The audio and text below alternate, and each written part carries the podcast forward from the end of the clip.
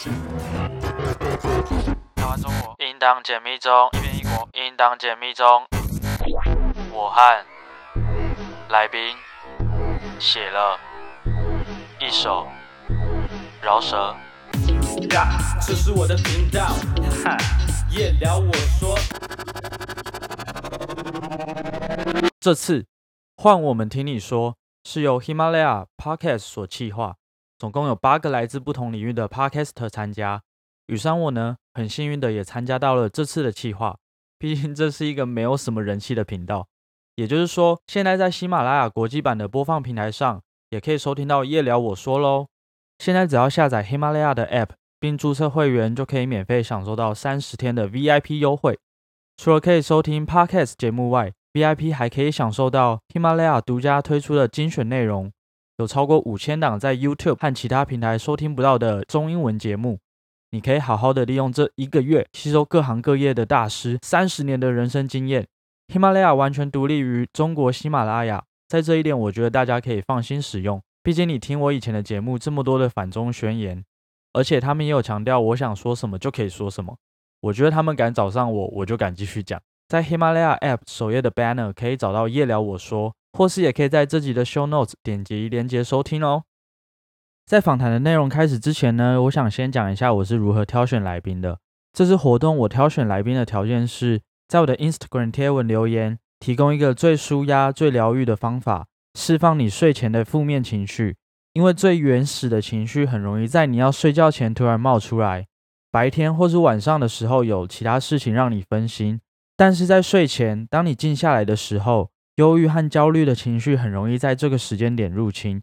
所以我想选一位听众一起来和我们分享如何排解掉负面的情绪。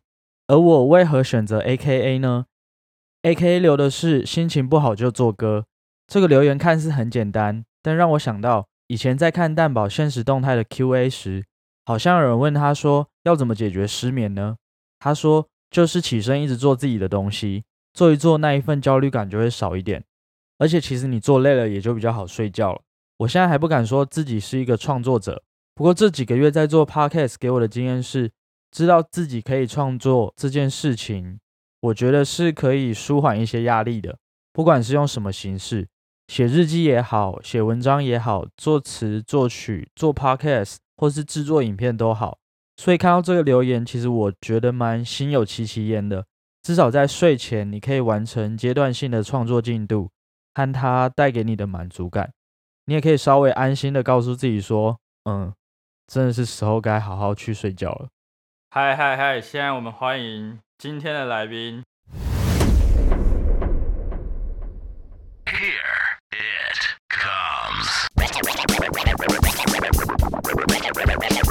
comes，DJ AKA。Hello，大家好，我是 DJ A K A，目前任职于自己做的工作室 Do Some Shit Studio，YouTube 搜寻 Do Some Shit。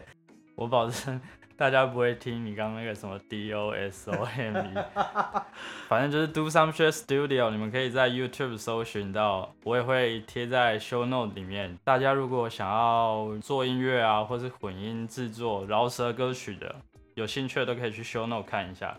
今天 A K 是担任我的来宾。其实我们认识已经很久了，就是从高中热舞社的时候开始。其实，其实我觉得跳舞对我来说还是有一点点小小的影响，就是因为那时候跳舞很喜欢听嘻哈乐嘛，很九零的东西。我现在听到很九零的东西，我还是会跟着点头。就是哎，对于音乐这种东西，我还是会好好去掌握。就是哎，这九零的东西，哇，That shit go hard。就是这个东西真的很硬很屌，我会很喜欢跳舞。对我来说，我对音乐的敏锐度吗？感觉有比较好一点，就是去注意音乐的节奏啊，beat，还有过门吧，四个八八个八的时候，你就知道到底哪里的时候他可能准备过门了。对对对，因为一般人不会懂的，一般人只会唱情歌而已。因为一 般钱柜唱起来，唱起来。没有，因为呃，应该说跳舞就是呃，我是那种接触跳舞之前我是完全没有跳过那种，所以那时候连数拍子都不会，那时候被骂很惨。其实跳舞这种东西，我觉得它也蛮厉害一点，就是其实跳当下真的蛮快乐的。我因为我们练舞的时间都是在每天放学后或者中午，我们会偷偷趁午休时间偷偷溜去练。就是你也知道，高中为了大家拼大学，老师一直在赶进度，赶进度，一直就是考卷考卷、测验本测验本、模拟考模拟考，然后好不容易抓到一点点时间可以去跳舞，就是啊。爽啊，有一种身心灵释放的感觉。那应该是你们那一栋大楼，因为我跟我跟你们不同栋。因为中午我绝对会把握睡觉时间。我中午都会跑偷跑去练舞，这就是这样会比较快乐啦。后来我觉得跳舞对我人生最大的改变，就是我受了一个很严重的伤，就是我。身体上哦，膝盖膝盖之前的时候，我膝盖跟脚踝那时候受了一个很严重的伤，然后医生说就是我膝盖跟脚踝几乎是没有软骨的状态。哦，在这边要跟大家讲一下，就是如果我们的雨山还记得的话，的舞社之后我是拿命在跳舞的。看那个在，我真的到现在不知道你怎么炸的，为什么你可以跳起来，然后背往地上却不会瘫痪？医生跟我说，我可能会膝盖跟脚踝骨头粘连的时候，那时候我就觉得说啊，我跳舞生涯就这样毁了。可是我很爱一个东西叫 hip hop，我就下定决心说，嗯，不然我高三存了一点钱，我买了人生第一个 DJ 盘，就是还想留在 hip hop 圈呐。但是我觉得这就是最有趣的一点，就是每个人都觉得我只是觉得有趣，然后买，然后会会学校帮忙放歌，就没想到我就一路撑到现在。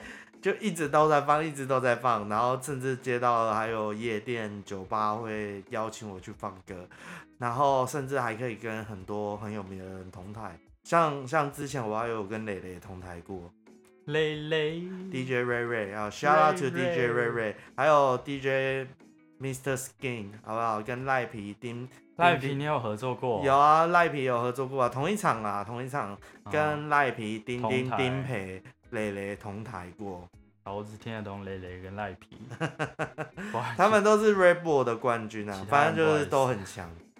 我先我先谈一下我自己部分，因为我在国高中可能就是忧郁这方面就开始其实比较显现了，但是之前在热舞社的时候，就是你有一个目标啦。我们高中热舞社为了玩社团，最后的目标就是办一个最大的舞展，就是办一个惩罚，就是跟所有社团一样，我们就是要办个惩罚。对，联合其他学校，然后办完之后，我们就会准备要退休了，这样。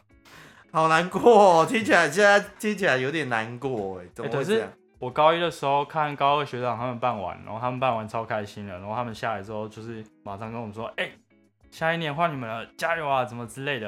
然后那时候我连自己还会不会待热舞社都不知道，也要被看有没有被选上吧。你那时候一定会进啊，可是像我这种，我那时候还实力都不知道还够不够，所以还不知道会不会进。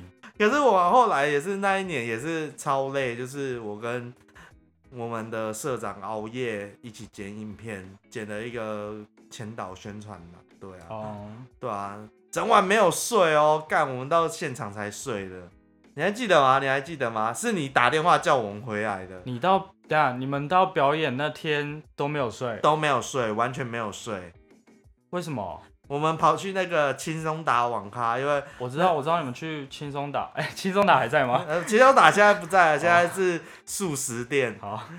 我们那个舞展的名称叫做“舞流感”，感染你去跳舞这样。对对对对。然后就是我们为了拍一个影片，然后我们社长，我们的非常伟大的社长就说了一句：“我想要说时录影。”那棚直到半夜十一点、十二点才搭完，然后变成说我这说时录影，加上我们其他的东西元素，必须在。隔天早上九点前就要生出来。哦，我想起来了，我想起来了。然后我一开始去某个同学家，就那那位同学，他家电脑不够力，根本跑不动。我们只好高中生深夜跑去网咖开开剪影片。只是网咖有软体让你剪影片。我们上网下载破解版，光是下载就下载一个小时。然后下载破解版，然后我们就在网咖里面剪影片，然后有时候还会不小心度孤，然后被另外一个轰起来说：“哎，怎么还在睡？”所以你们那天就是完全没休息，然后到最后就直接上台表，就是整天这样的行程这样 run 下去。对，完全没有休息，然后还还被雨山轰过来，说为什么我们都不见？有吗？我真的不记因为得。回我家洗澡啊，我们一整天没洗澡，然后我们就回我家洗澡，然后你还打电话来说，哎、我们怎么都不见了？你们都不见我，我我真的我真的想不起来这件事情。好不容易找到一点时间可以睡觉，我是很生气那种轰吗？对超生气的那种轰，就是你们怎么全部都不见了？然后非常生气的轰我们，然后我们好不容易找到一点时间可以睡觉，才发觉哇，我们离开场只剩半个小时，我们连睡都没办法睡。好啦，那你就是转到高三，慢慢转到做 DJ，然后我记得你是在大学后期才慢慢开始有接一些，就是去酒吧啊，然后接一些表演这样。嗯、没错没错没错。那就是你在接这些表演的过程中，你会碰到什么比较困难的事吗？大家都其实觉得说 DJ 很难，DJ 很难，说什么我们要选歌要怎样？其实 DJ 一点都不难，最难的是什么？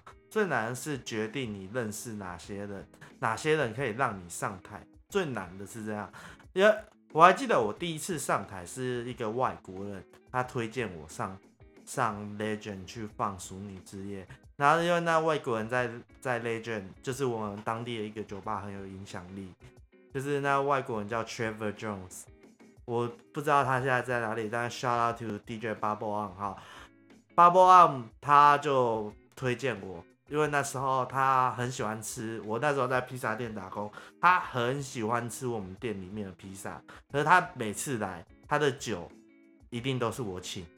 这么好，对，他的酒一定都是我请，所以他就觉得说他有愧于我，他就说好，不然他这样好了，就是你有在放歌，我知道有个地方缺 DJ，那我推荐你。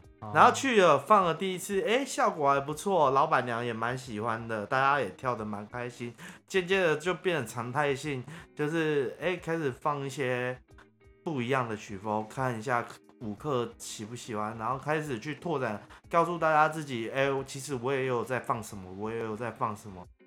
我觉得遇到最大困难，真的就是人脉问题。人脉，真的是人脉。哦所有 DJ 都该注意的东西就是人脉。我真的有遇过技术很差的 DJ，就是我一秒钟都不想多待的，但是他人脉真的很好。所以给那些你，如果你还待在 bedroom，就是当卧室 DJ 的，走出去看一看，然后多认识一些人，这样。卧室 DJ 就是在自己的房间里对自己练对对对对对对哦你一直练技术是不够的，好不好？哦。对，因为我在，假如说我有时候去一些酒吧，然后我觉得他们每天就是每一次去放的歌都一样，哎，都很少有什么新歌。其实因为因为为了满足舞客，你也知道，就是就像去 KTV 一样，你知道某些人就是会唱，喜欢唱某些歌。你也知道现在当红是谁，你就会想要唱谁的歌。就像陈世安当红的时候，点播第一名是什么？天后，大家都去就是点天后，点天后。所以这就是跟舔天后吗？点天后，不是舔天后，点天后，没有，不是这个部分，好不好？我有点台湾国语，反正就是因为这部分，就是所以 DJ 就会很多 DJ 其实就会放同样的歌，是因为他们想要让台下的舞客开心一点。就是我放这些你有听过歌，让你觉得你来这边不会觉得很陌生。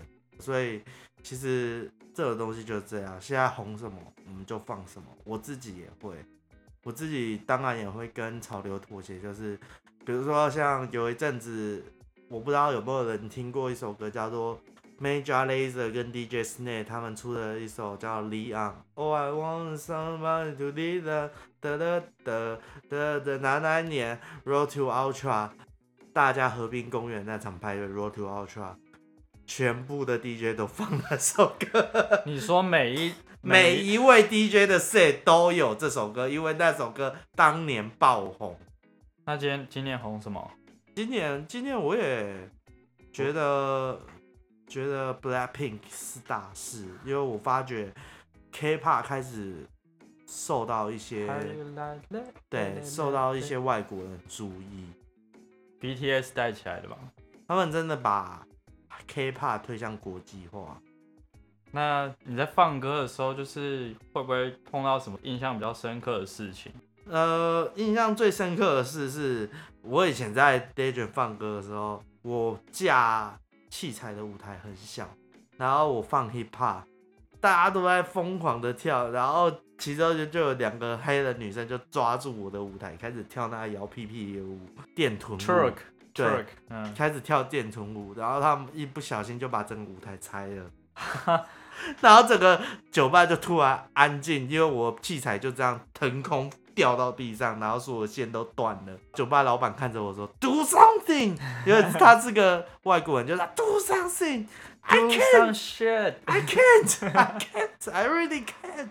那当下要怎么办？他叫你 do something 的时候，你要怎么办？我告诉他 I can't，因为他们把所有东西都弄坏了，包括我可以接的东西全部都弄坏了，我只能赶快冲到他们电脑用 Spotify 播一些 Top Hits。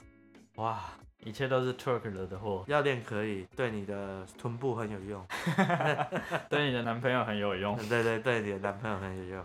好，下一个问题，就是你放歌放久了放久了，为什么会不再想做 DJ，然后开始去做就是地下这块饶舌音乐这一块？其实这东西我觉得蛮现实的，我觉得刚刚你讲的有点自私化，我们可以不要那么自私嘛，我们明明就是好是怎样？我们就是明明就是好朋友，没有下一个问题，没有没有没有没有，这个这个下一个问题我会把它剪掉，但是我我就提醒你一下说，哦，我要到下一个问题了，OK，反正就是今年今年疫情的影响，导致很多 DJ 其实他在本业上是受到很大的冲击。那时候就是无聊，真的是无聊，自己家里有了一支麦克风，然后就想录一些东西，录一些无聊的东西，跟朋友凑了一千五百块买了一个人生第一个录音界面。然后就是用了以后，觉得说，哎，好像可以真的录出什么东西来，我们就开始认真的做这块音乐，去买了线上课程，然后做了一些 study，很认真的去研究到底怎么 mix。就突然间，我从 DJ 摇身一变变成制作人这样子，然后做出来的东西，哎，没想到还还真的得到了一点点，没有很多啦，没有破千。那首歌的点阅率从来没有破千过，混起来也怪怪的，但是就是觉得那时候觉得，哎，好像还蛮好玩，算个起步这样。算个起步就这样，然后就。因为《满天星》这首歌，所以我开始尝试着去做其他更有 feel 的音乐。所以你听下一首《Bad Habit》就已经是整个就是完全我混音已经到了不同层次。之后应该还可以再到另外一个层次啊。我觉得制作音乐这个东西，它真的还蛮有趣，所以我也希望我的制作可以到更高一个层次，希望会有更好的人来找我制作。那你目前觉得遇到的最大的困难，就是音乐制作的上的最大的困难是什么？收入不稳定，收入真的不稳定。我工作室倒闭过一次，因为真的就是亏损太大。后来有找到人来帮忙赞助，但是真的就是心脏要够强，口袋要够深。好，我们现在跳到比较心理层面的问题上面。OK，我知道是说你有焦虑上的问题嘛？嘿嘿嘿。你觉得你是从什么时候开始？其实我在做 DJ 的时候就开始有焦虑症，因为你要知道，就是当你身为一个艺术工作者，你会想要给人家好的作品。我相信没有人没有艺术工作者是说，我就是要给人家看烂的东西。你必须要一直在求新求变，求新求变的时候，你又又要保持你艺术的本质，你的本质。然后你就会很焦虑，你很怕你每一次搬出来的作品都不能被接受，或者就是接受度很低，所以你就会开始越来越焦虑。呃、所以我就就其实有点像，假如说我今天做 podcast，我上传了我的音档之后，那我隔一两天我就会去等那个回应，对对对。然后回应，因为这种东西是被动接受的，所以你在等的时候，你又不知道。观众、听众的回馈到底接受度好不好？像你这种还算好的，观众是隔着荧幕给你回应，可能会留言或者就是传讯息给你。可是我们 DJ 就是很现实，就是你放到不好的歌，台下观众就散掉。在那时候你哦真的就会很焦虑，就是哎、我做错了什么吗？嗯，所以我在想，我焦虑症是从那时候开始的。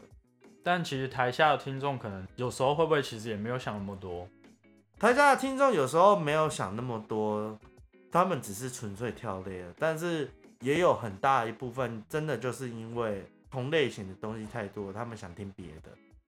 因为通常不合，假如说这首不合口味的话，通常都会再等个一首啊，还是怎哦，没有没有，我告诉你，外国人都超直接，外国人就直接给你走掉，外国人真的会直接给你走掉的。只是在台南他们走掉，他们要去哪？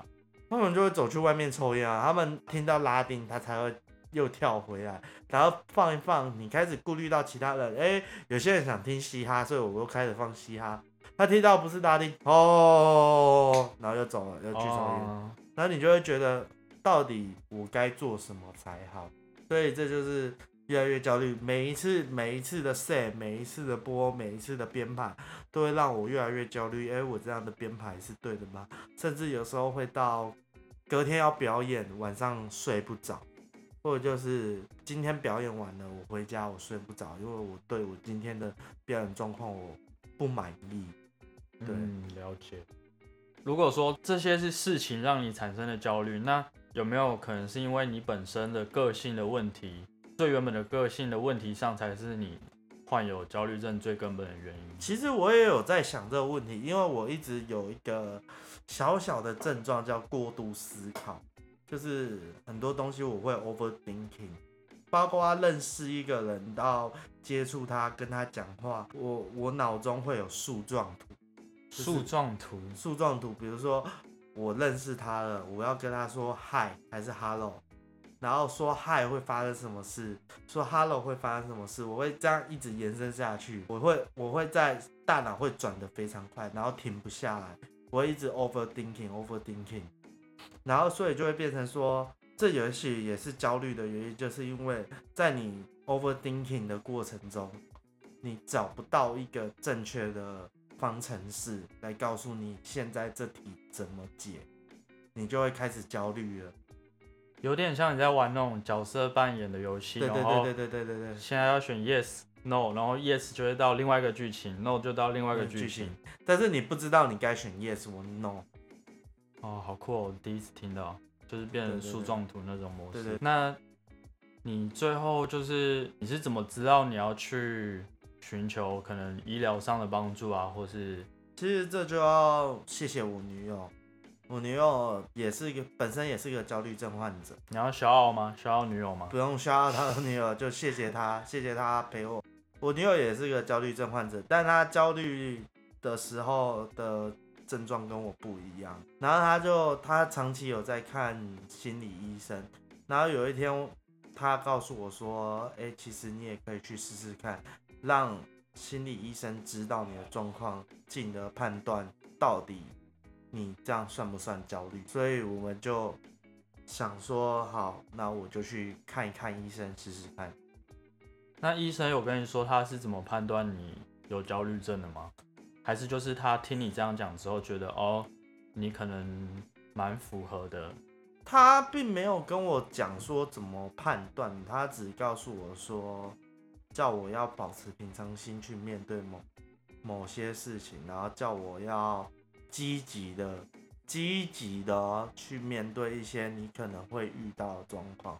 他只这样告诉我，因为我那时候我焦虑症最大的源头是学校，因为我很害怕去学校。大学吗？对我很害怕，我大学我我就是会在大学门口停留三十分钟才走进去的那种，那你那三十分钟干嘛？抽烟还是？我就一直抽烟，我可以在那三十分钟内抽掉十根烟，为什么是大门给你一个不是就是就是因为我跟我前女友是班队，然后后来就是就是分手的时候大家没有分得很好看。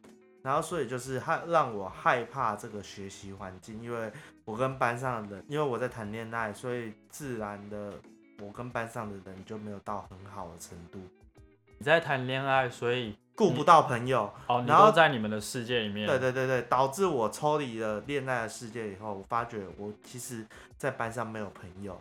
那你有没有想过把那些朋友算找回来吗？或是我有尝试过，我有尝试过，可是就是 overthinking 的状况底下，就是我都会想到坏的。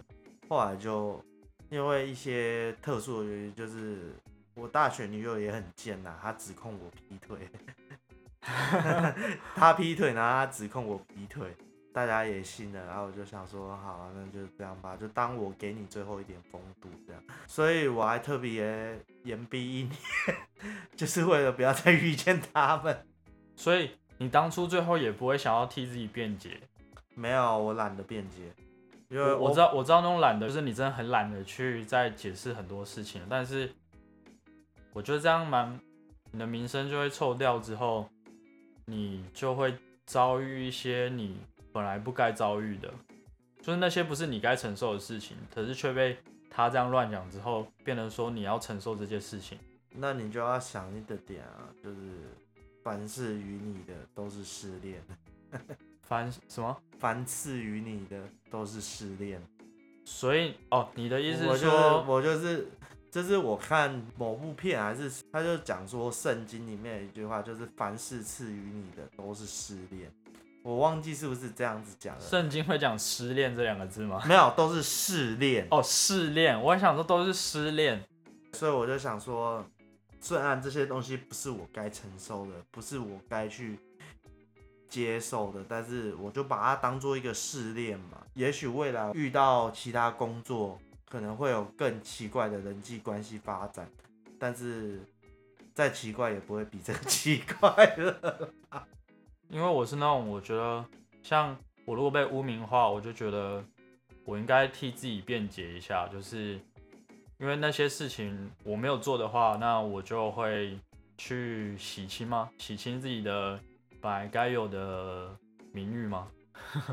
其实我不太会去洗清自己的名誉，就是我觉得 whatever you say，自己知道自己是怎样比较重要我至今相信一句话，就是给各位观众朋友、各位听众朋友啊，就是 skill talks, nothing matter，就是技巧它会解你的技巧、你的技艺、你的技能，你身上所拥有的东西会解释一切，其他的都不重要。你所拥有的特质，你所拥有的技能、技巧，那才是最重要的。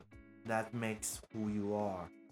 可是那是你的个人发展上面的啦。可是我说，就像谈感情这一块，可能有些女生因为听到你上一段感情这样，然后她们就对你有一些偏见或是见解，但是那些却可能不是发生真的发生在你身上的事情。这这这这就是 skill talks nothing matters，就是重点啊。重点就是，如果这女生真的在乎你、理解你，她就不会去在乎这些，或是说她她可会他会反而去看到你的心理特质，看到你的个人特质，看到你的身上拥有的东西，而不是去看到你没有的东西，或者你曾经经历过的东西。应该说，如果遇到一个真的蛮好的你喜欢的对象，他应该可以接受你的一切，或是说他可以认清说，哦，其实你不是外面大家讲的那种人，他可以认出说你自己最原本最最是你自己本身的你的人格特质这样。如果你遇到女生只相信那些 reputation 的话，我看嗯那我不会理她、欸，那我真的那不会理他。不是也不会理他，对吧、嗯，他看不到你。对，那就拜拜，whatever。那你觉得创作就是因为你的留言就是说你会在焦虑的时候去做音乐啊，或者是做自己想要做的事情。你觉得就是在创作方面真的可以疏解掉你的焦虑的情绪吗？哦，我觉得创作创作是一把双面刃，创出好东西的时候，你就是啊，真的好爽。那当下一点焦虑都没有，但是等你当你什么屁都生不出来的时候，就是干我好焦虑、哦，真的好焦虑。没有啊，其实其实创作这种东西，因为我偏向老式风格，我爱老东西，所以我很喜欢一些老师放课。老师放课又很喜欢用一些比较轻柔的音乐，或者就是爵士乐、爵士嘻哈，它比较轻柔，所以他在创作的过程中，其实他真的是蛮会疏解一个人的情绪的。除非你真的把它搞砸了。你会听音乐吗？就是睡前听音乐，睡前听音乐是我习惯，我睡前一定会听音乐。因为我如果我如果焦虑症来的话，我会那时候什么音乐都听不进去，就是就算我以前很常听，我可以听一个月的那种音乐，或是我以前很喜欢的音乐，但是在那个时候，我就是我听到什么声音，我都就会觉得很放大。我不能，我不能，我一定要听音乐。我不管，我焦虑的时候能听到音乐是最好的。因为我以前高中我焦虑的时候，我是我也是会听音乐，然后慢慢舒缓自己的情绪。但是真的是近一年的时候，我会觉得说，我那时候什么声音我都不想听到，但是我又很渴望一首歌可以让我平缓下来，所以但是又找不到，然后我就会一直按下一首，一直按下一首，一直按下一首，然后整个晚上到最后真的是可能 YouTube，这时候就很感谢 YouTube 的演算法。就是你可能开起来，他忽然推荐你一个什么音乐，然后你就会觉得说，哦，今天这首还不错。因为我我自己的症状是这样啊，就是我会觉得忽然什么都很烦，然后尤其是耳朵的感官上面会放大。假如说我现在手机一响，等等等等，我我就觉得好好痛苦哦，那个声音忽然对我来说好痛苦哦。因为本来说心理疾病或者是焦虑、忧郁，每个人的状况都不太一样。那我想要问的是，就是自己的症状。大概是怎样？我会暴怒，看看什么东西都不顺眼。我也会啊，就像我听什么东西都不顺耳。我我跟你们讲一个前前几天发生的真实案例。当下的我真的是火大，我火大的时候，我会想要用我最大的力量去报复你，去让一一个人痛苦，或者让一个人生气。这就是我的症状。但我记得你之前说你的症状也是会。好像会很喘还是怎样？有时候会过度换气，这样就是过度换气。这一段能播吗？这不是 A 片，这是过度换气，就是大家都需要氧气，但是大家需要的氧气是有一定比例的。当你吸入过多的氧气，而没有吸入适当二氧化碳，你就会开始觉得头晕。这样你不是就要拿一个塑胶袋，然后包住？对对对对对对对对对对我看过。让自己吸入一些二氧化碳，不然你会处在于一个太多氧的状态，氧中毒就就最经典的就头晕，嗯，你就会头晕，开始头晕目眩。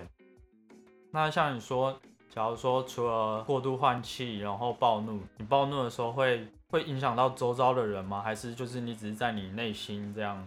我暴怒会影响到很多东西，我会丢东西，我会砸东西。我暴怒的时候也有用力的踢踢烂自己的车子过，也有砸坏过键盘过。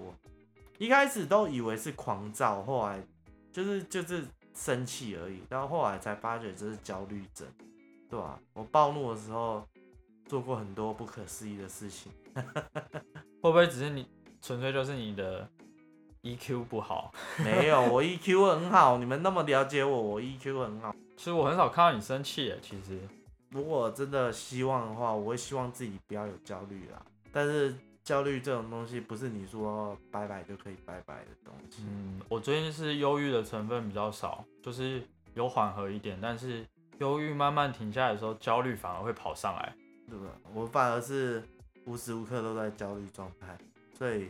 希望我们可以跟这些东西说拜拜。焦虑真的蛮累的。那最后就是，像你在创作音乐，你会给一些想要刚入门的人一些什么建议吗？我会给什么建议吗？这建议很伤人呢。不管是创作音乐，或是创作，就是创作这件事情啊。因为我以前很喜欢看很多 YouTube 教你怎么 mix，他讲了一句话就是 Start hiding your vocal in reverb，就是不管你做什么音乐，你喜欢开 Auto Tune，不喜欢开 Auto Tune，怎样都好，不要再用 reverb 去改变你的声音，让你的声音出来，好不好？我们要听的是你的声音，不是 reverb。reverb 声音是什么意思？reverb 是空间，空间感。像我们现在讲，就有一点点 room reverb，但是我当然也可以做 space reverb。有些人很喜欢做很大的 reverb。你说那种像变演艺厅那样的感觉？对对对对对对对对对，在演艺厅说话，你就会哦。有没有尝试在浴室唱歌？呃，在浴室唱歌会特别好听，为什么？因为 reverb。嗯，但是 Star Hiding 钱柜也是啊。对，没有，那是因为 echo，钱柜是 echo，那又不一样了。哦，Star Hiding Yourself in Reverb，这是我给想创作音乐的人唯一一个建议。但是我像我第一次听到，或是我是新手来说，我还是不懂为什么不能用。为什么不能用？因为它会让你的声音听起来糊糊的、糟糟的。你听一首歌，你就是希望听到歌手很明确的站在你前面唱歌吧。比如说你戴上耳机，但是如果我把它 reverb 开很大，你就会觉得 不知道为什么哎、你跟这个歌手感觉就是有距离，哦，他跟你不是同一个平面上的，他感觉离你好远，这样是不对的。OK，这样是不对的，这样这样子你会让观众的听感很疲乏，因为他光是找你的声音就找得很累了。哇，这有解答到，我问的真好。对，真的这是好问题，以一个新手，就是一对个现在换我以听众的身份，刚问你这个问题。真的问的很好，我真的很欣赏你。不用不用不用，真不用。好了，最后你有没有推荐？就是三个好了，就是饶舌歌手给刚接触 rap 或是从来没有听过 rap 是什么的，他们可能听古典啊，或是听乐团。三个吧，我想推荐五个哎、好，五个也可以。五个也可以吗？可以吗？可以吗？OK，Let's、get it。第一个是蛋堡，我超喜欢蛋堡。哦蛋堡是你毕生一定要去听的一个人，玩弄文字的那种感觉，真的会让你感到舒服。然后第二个就是 Travis Scott，他用 Auto Tune 根本跟神一样。如果可以的话，我不希望你们去听他的歌，我希望你去听他的 live 演出，你就知道他用 Auto Tune 到底可以用到神到什么程度。第三个是 Juice WRLD，第二个第二个 Travis Scott，我前几天看到他在好几年前留言给 Wiz Khalifa，然后说，哎、你可不可以来听我们的音乐，然后来按赞我们的粉丝专业？然后大家最近把这个把这个翻出来，就说哇，Travis Scott 也会做这种事情。Travis Scott 以前穷到只能睡公园呢，我到现在觉得我有个房间睡，我就觉得很满足了。其实我也没那么穷嘛，反正就是推着 Travis Scott，但是听他的歌可以多看他的 live，你就知道他到底可以把 Auto Tune 玩到什么程度，比 T Pain 还厉害。第三个是去年吧，应该是去年十二月，忘记了刚逝世的 Juice WRLD，我真的很喜欢他的音乐。他的音乐就是当你焦虑或忧郁的时候去听，你就会觉得，因为 Juice WRLD 本身也是个焦虑症患者，他的歌很呃歌词很悲伤的那种。对对对，你真的去听，然后去了解歌词里面的内容，你就知道大概焦虑症会是什么样子。那如果我们讲的这些还让你不懂的话，请你去听他的歌，去看他的歌词，他会让你知道什么叫焦虑症。然后第四个是龙邦，我非常推荐龙邦，Warren K，对，其他榕树的榕，帮帮忙的帮，嗯，台南在地对的饶舌团体，台南在地的饶舌 Ben Yan Gang，因为我非常喜欢他们的原因是因为他们很坚持在做自己的东西。当事人都在做一些有的没有的，就是跟风啊，我跟你，你跟我，我跟你，你跟我的时候，他们就是做自己的音乐，然后就是我就是要跟你们不一样，我要做清流，我要 stick to a old school，我要做九零的东西，真的是值得推荐的一个团体。最后的最后，我要推荐的这人，其实我推荐是没有分名次的、你就大家都可以去听，叫做 X X X Tentacion，因为他也是一个算是算是从黑暗走过来的人，所以我觉得他的歌你也可以去听，他的歌也很有效的告诉你什么是焦虑症。他是不是也过世了？对他也死了，他也死了。哦被枪击。反正就是这五个，希望你们都可以听听看。其中有两个像是蛋堡跟龙邦，是因为他们很坚持在做自己的东西，然后也做得很舒服、很很轻松、很愉快。就是我跟 X X X，他是因为呃焦虑症患者必听。如果你想了解焦虑症，请你去听他们的音乐。蛋堡也有躁郁症啊，对啊，对啊。嗯，但是最后一个 Travis Scott，他真的是我的爱，因为我很喜欢他用 Auto Tune 的感觉。只有他是因为我没有任何多余的原因去推荐的，他的歌听就是一个字爽。好啦，最后接下来你们听到的歌就是我们呃 A K 做的，然后我们俩共同填词，然后再把它录制出来的。OK，不要怀疑，我们是会唱歌的，好不好？我是不知道我会不会唱歌啊，好，那就这样咯。是，拜拜 Peace。，peace。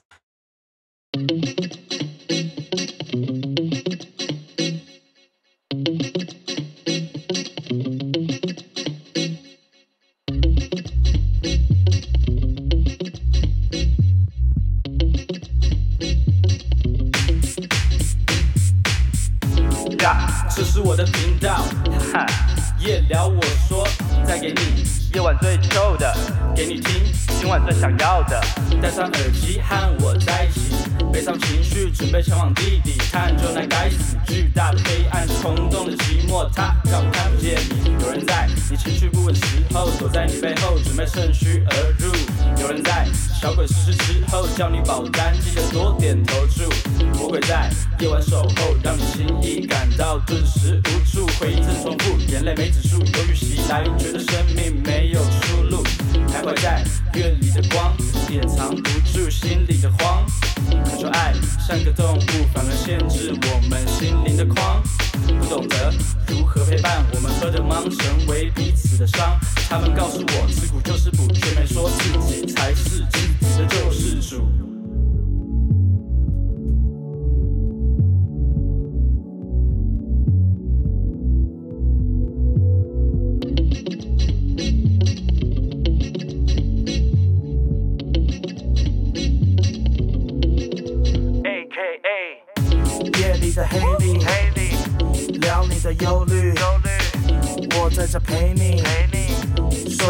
焦虑。打开这个频道，叫做夜聊我说，让你知道生病不是自己的错。让我打开你的最后防线，仿佛我就坐在你的旁边，就像这首老放客。现在住着老房客，同时欢迎新房客来到我的新房这，不必焦虑，想的太多，那些东西下次再说。但是最后，请答应我，下集你会当我听众。